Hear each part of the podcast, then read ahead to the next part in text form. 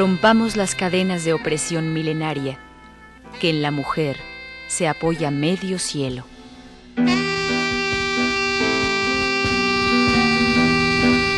La causa de las mujeres.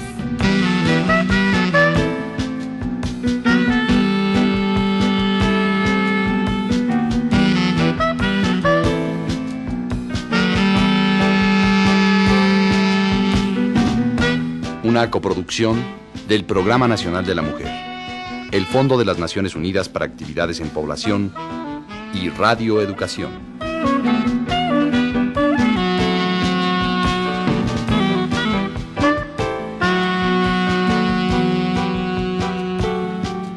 con el cuerpo en nuestras manos.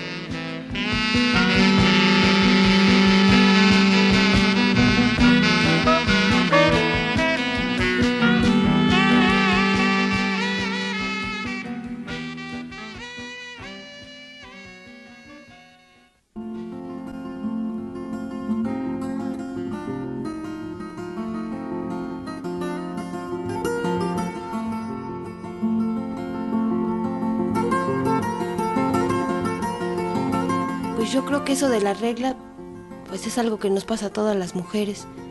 A mí nunca me lo dijeron.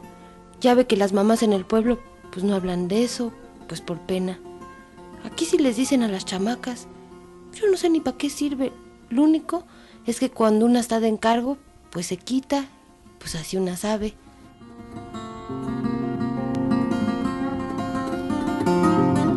Una cosa es decir, vamos a hablar de ser responsables respecto a las enfermedades venéreas y otra mucho más difícil hacerlo en el momento necesario.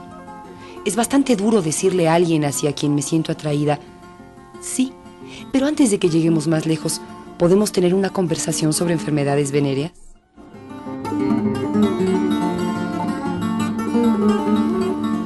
Estoy bastante sorprendida y encantada de descubrir cosas nuevas sobre mi cuerpo desde que me vino la menopausia. Tengo nuevas respuestas y deseos, sin los problemas de la menstruación.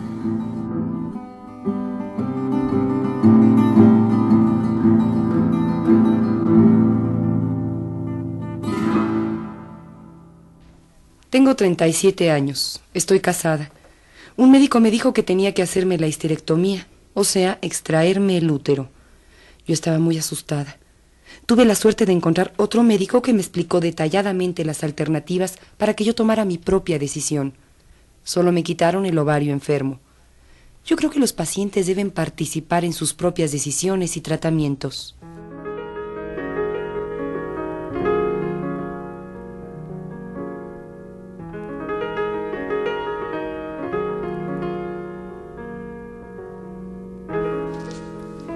Preocupaciones cotidianas que todas las mujeres enfrentan a lo largo de su historia. Nuestros cuerpos, nuestra sexualidad, nuestras vidas. La información o la ignorancia que tengamos de nosotras mismas serán fundamentales en nuestro desarrollo. Mi mamá era de viejas ideas. Recuerdo que una vez me dijo, Estela, si estás enferma de tu mes, no puedes ponerte pantalones. El doctor Mateos Cándano, prestigiado ginecólogo que ha desplegado su influencia profesional en favor de las mujeres, opina sobre la menstruación. Es una expresión clara de salud en la mayor parte de los casos y su manejo debe ser precisamente con tendencia a considerarla como un elemento completamente normal.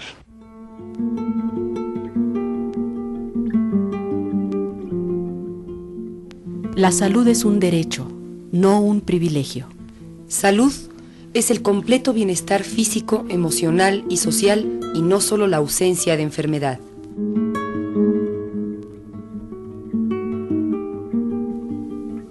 La falta de información de nuestro cuerpo puede ser fatal.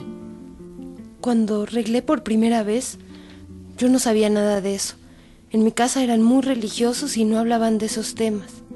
Cuando vi que había sangrado me asusté. Tenía 10 años. Me vacié una botella de alcohol y tuvieron que llevarme al hospital después de una buena paliza. La información es indispensable para la prevención. El aparato genital femenino es eh, extraordinariamente sensible por los grandes cambios que se suscitan en forma permanente en él. Mensualmente eh, la condición de todo el organismo femenino cambia en relación al mismo ciclo y el conocimiento exacto de la fisiología puede permitir eh, prevenir la mayor parte de enfermedades y la mayor parte de complicaciones.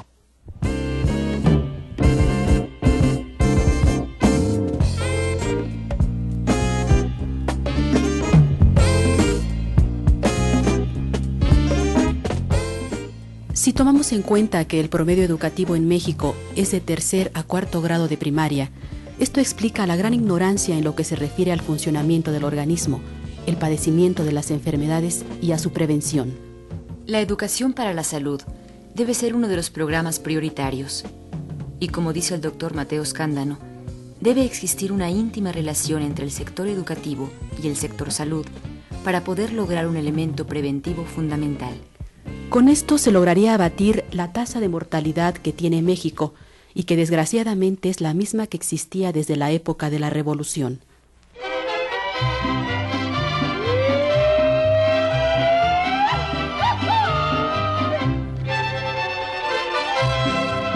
Yo soy tengo mi Juan, él es mi encanto, yo soy su querer. Ya se va el tren, adiós mi rielera, ya se va tu Juan. Tenía yo seis meses de haber encargado cuando un día le dije a Esteban, viejo, tengo hartas dolencias, aquí mero. Y pa' pronto nos fuimos para el doctor, pero pues cuál. Como era domingo, se ha ido del pueblo y tuvimos que encaminar para el hospital, que queda uh, re lejos. Ya para cuando llegué estaba sin conocencia. Le dijo el doctor a mi marido que, que se me había reventado, este, ¿qué dijo? La, la fuente. Y, y como tanto tardé en llegar al mentado hospital, y me agarró una dolencia y perdí al niño. ¿Qué posibilidades tiene la mujer campesina de tener salud y prevenir enfermedades? Bueno, la mujer del campo tiene ventajas y tiene desventajas. Tiene la ventaja de estar expuesta al sol, tiene la ventaja de no estar expuesta a aire contaminado, aunque a veces frecuentemente sí a agua contaminada. Eh, tiene la ventaja de desarrollar una actividad física superior a la mujer urbana, pero tiene la, de- la desventaja del acceso a los servicios de salud, a los, a los servicios preventivos de salud por las grandes distancias. Eh, sabemos que hay más de 95 mil poblaciones con menos de 2.500 habitantes. Y esto hace que eh, cuando mucho pueda haber un médico que trate la enfermedad ya establecida, pero no una estructura que llegue a la prevención de, los, eh, de las enfermedades.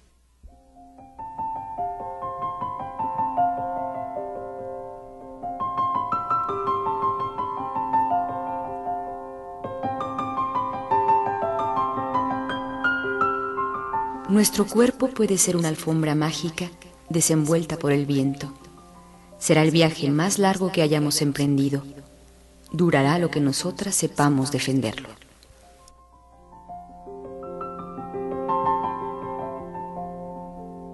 Para defender nuestro cuerpo hay que conocerlo, aceptarlo.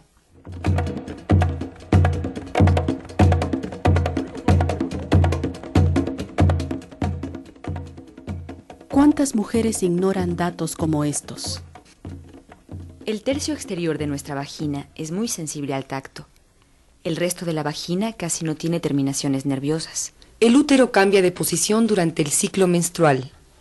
Los ovarios son dos órganos de forma y tamaño parecidos a los de una almendra con cáscara, localizados a cada lado y un poco detrás del útero. Las enfermedades venéreas son de una incidencia tan extendida que ocupan el segundo lugar después del resfriado.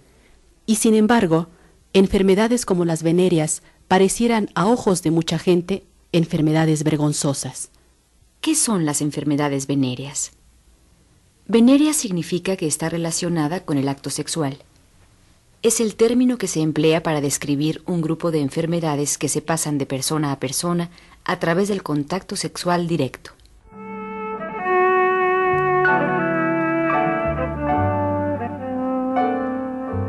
Hay muchas historias falsas de cómo se contagia una enfermedad venérea. Por ejemplo, se dice que pueden contagiarse en algún baño público. O a través de toallas, o por comer del mismo plato. Pero resulta que el organismo que causa las enfermedades venéreas más comunes vive mejor en medios cálidos y húmedos, como los revestimientos de los genitales o la garganta. Fuera del cuerpo, estos organismos mueren en menos de un minuto. Esto explica por qué la mayoría de las supersticiones sobre las venéreas son falsas.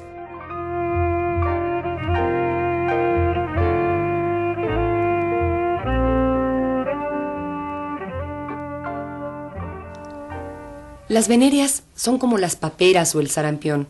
Debería tratárselas como una enfermedad y no como un problema moral. En principio, habría que saber cuáles son las venéreas, al menos las más comunes. Hay enfermedades venéreas que se han venido uh, haciendo menos, como la sífilis, eh, por los buenos elementos preventivos y por la curación progresiva de los casos existentes. La blenorragia, que tuvo un, un descenso hasta la década de los 60, pero que después se reactivó, sobre todo a raíz de algunos movimientos sociales de convivencia y de, liberalidad sexual sin mayores consecuencias. El eh, famoso chancro blando, que es una entidad nosológica poco vista en el momento actual, el linfogranuloma venéreo, que también se ve poco, eh, pero han surgido nuevas enfermedades Parece que el hombre es víctima de las enfermedades de acuerdo con sus estructuras sociales y de acuerdo con su progreso y su proceso. Las tricomonas, que son los parásitos bastante inocuos pero muy molestos, se han constituido como la enfermedad venérea más, eh, más frecuente, más importante.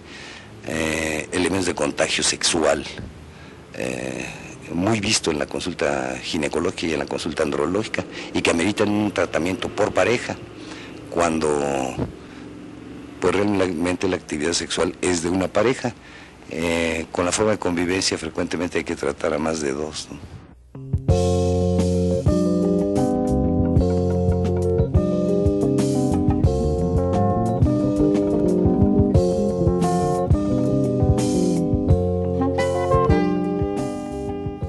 Y así como hay desconocimientos al respecto, también nos encontramos con otras cosas no menos importantes que requieren de nuestra información para, en un caso determinado, saber tomar medidas preventivas. Un ejemplo. ¿Cuántas mujeres exploramos regularmente nuestros senos?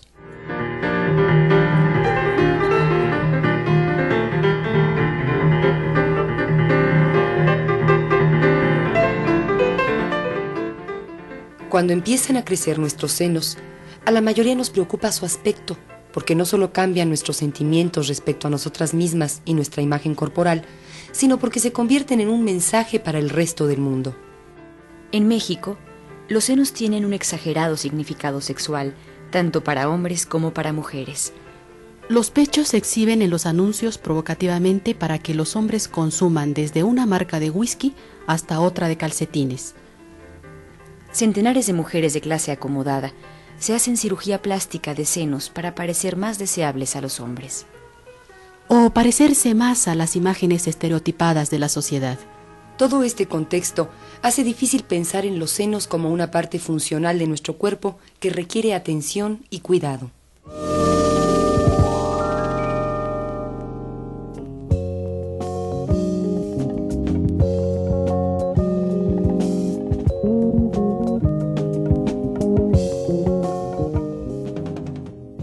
El problema más común con el que algunas nos encontramos es el de la hinchazón y el dolor de los pechos que aparecen antes del periodo menstrual. Evitar excesos de sal, azúcar, café, té y alcohol ayuda a reducir la hinchazón y tirantez premenstruales, de los que el dolor de pechos es solo una parte.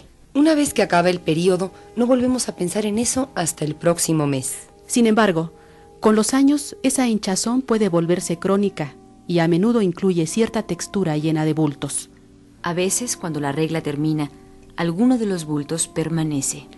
De hecho, es normal tener una cierta protuberancia en los senos. Si no estamos iniciadas en el hábito de explorar nuestros senos cada mes, podemos descubrir de repente un bulto que no estaba ahí. La sensación de pánico y ansiedad es indescriptible. Inmediatamente pensamos, es cáncer, ¿Por qué tenía que pasarme a mí?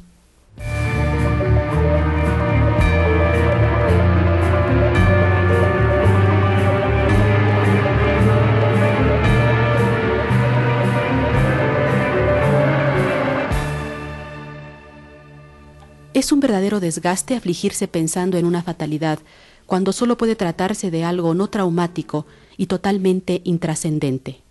Aunque peor es descuidarse. Ni tanto que queme al santo, ni tanto que no lo alumbre. Bien lo dice el dicho. Es más dolorosa la cancerofobia que el cáncer mismo. Y hay gentes que sufren verdaderamente por la posibilidad de presentar una tumoración. Eh, yo creo que debe hacerse un elemento preventivo sereno, cuidadoso, y quizá excederlo en aquellas mujeres que tienen antecedentes familiares de tumores de mama.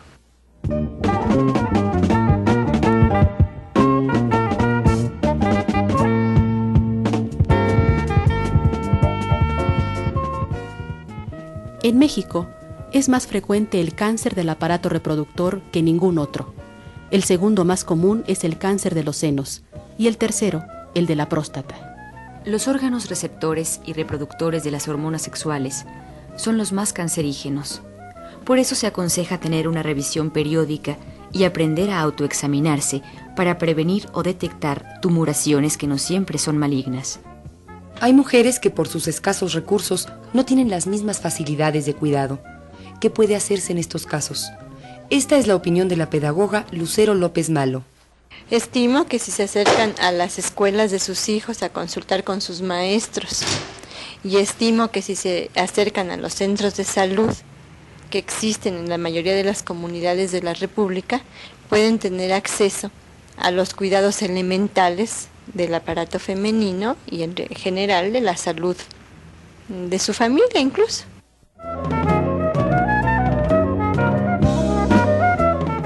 A continuación, la opinión del doctor Mateo Scándano. Creo que en un buen programa de salud en primer nivel podría ser generalizado.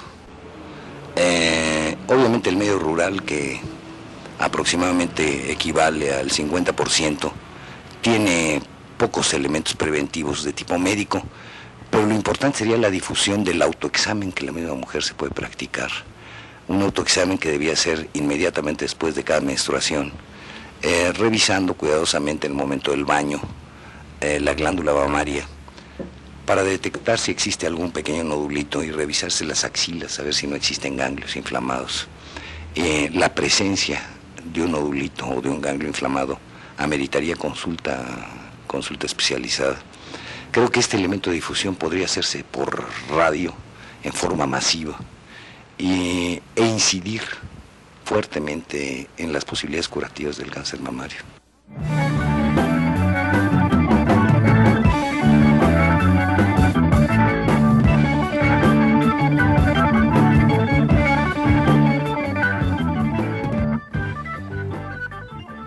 Ahora quisiéramos hablar de otro punto fundamental en el ciclo corporal de la mujer, la menopausia. La menopausia no es, como según algunos prejuicios la consideran, una enfermedad. No es más que la supresión de la regla y el fin de nuestro ciclo reproductor. Me siento físicamente mejor. Es el mejor momento de mi vida. No tengo el peso del ciclo menstrual. Me siento distinta, sin molestias, con nuevas sensaciones sexuales. Cuando dejé de menstruar pensé que mi marido ya no iba a interesarse por mí. Me empecé a sentir vieja y sin la posibilidad de seguir siendo atractiva. Mi falta de conocimiento y contacto con otras mujeres hizo de esos días un infierno. Bueno, yo estimo que la menopausia en general es una enfermedad de carácter cultural. Yo pienso que la menopausia en sí misma eh, es una mm, consecuencia de todo un proceso físico que se da en el organismo femenino. En la medida en que la mujer a través de su vida ha estado satisfecha y realizada y puede seguir estándolo y puede seguir teniendo un papel de importancia en el núcleo social en el que se desenvuelve, la menopausia en sí misma no tiene por qué crearle mayores consecuencias psicológicas.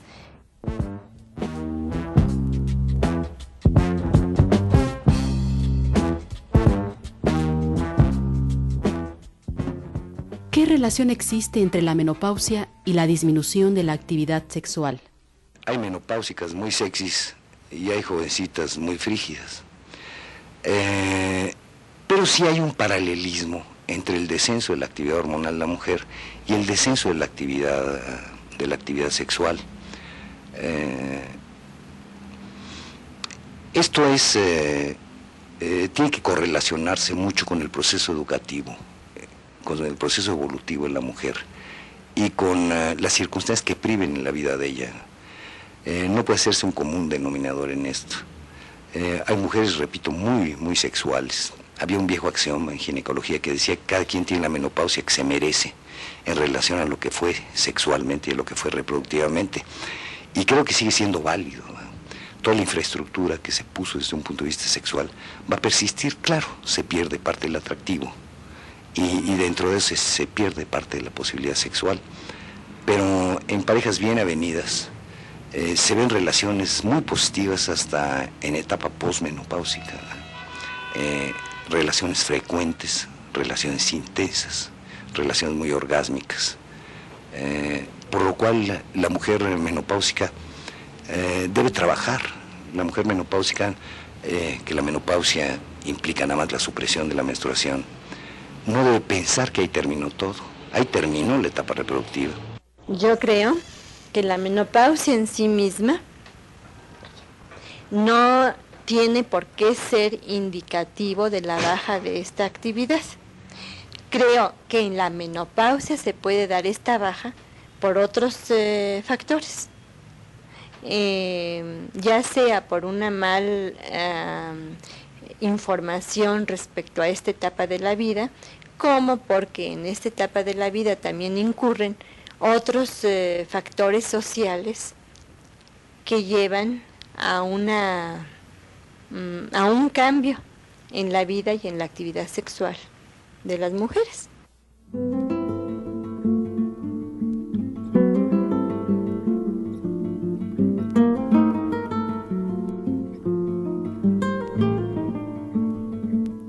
Las mujeres estamos cambiando nuestros puntos de vista a medida que nos valoramos más que una máquina de hacer niños, que vemos la madurez como el buen momento para hacer lo que nos interesa. Y que hacemos un selectivo de hormonas, vitaminas y medicamentos que muchas veces pueden ser caseros para minimizar algunos malestares, podemos hacer de la menopausia una experiencia positiva.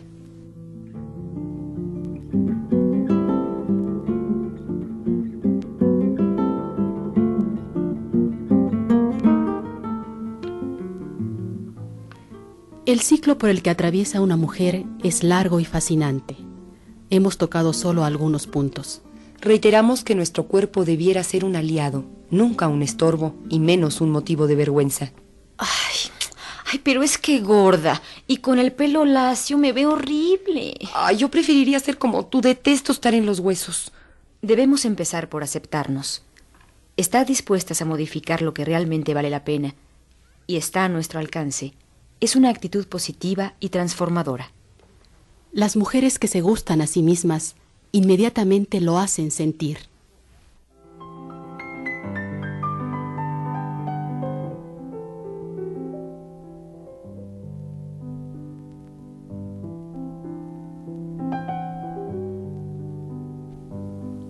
Pongamos el cuerpo en nuestras manos. Seremos nosotras quienes mejor podamos atenderlo.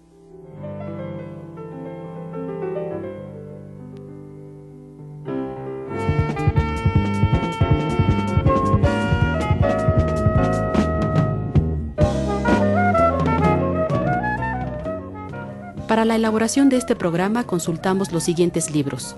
Nuestros cuerpos, nuestras vidas, del colectivo de mujeres de Boston y la enfermedad social de Tifanetti. Agradecemos la colaboración del doctor Mateo Scándano.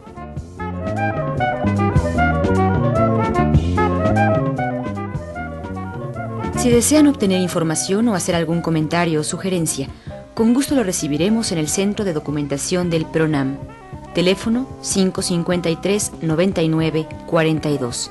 553 99 42. Su correspondencia diríjala al programa La Causa de las Mujeres. Ángel Urraza 622, código postal 03100.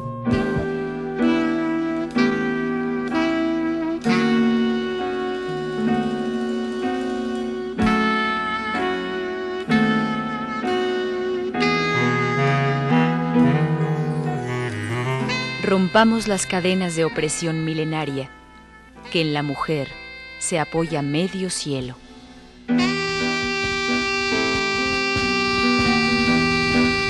La causa de las mujeres.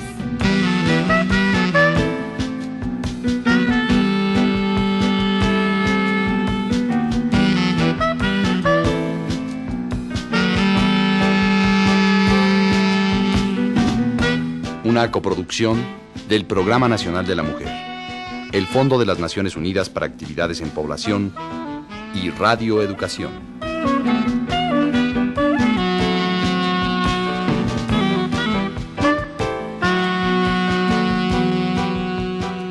Colaboramos en este programa en los controles técnicos Leonor Sánchez. Voces Norma del Rivero, Luisa Fernanda González, Luzmila Martínez y Miriam Moscona. Tema musical Marcial Alejandro. Musicalización Isabel Oliver. Guión Miriam Moscona. Coordinación Diego López. Producción Sonia Riquer.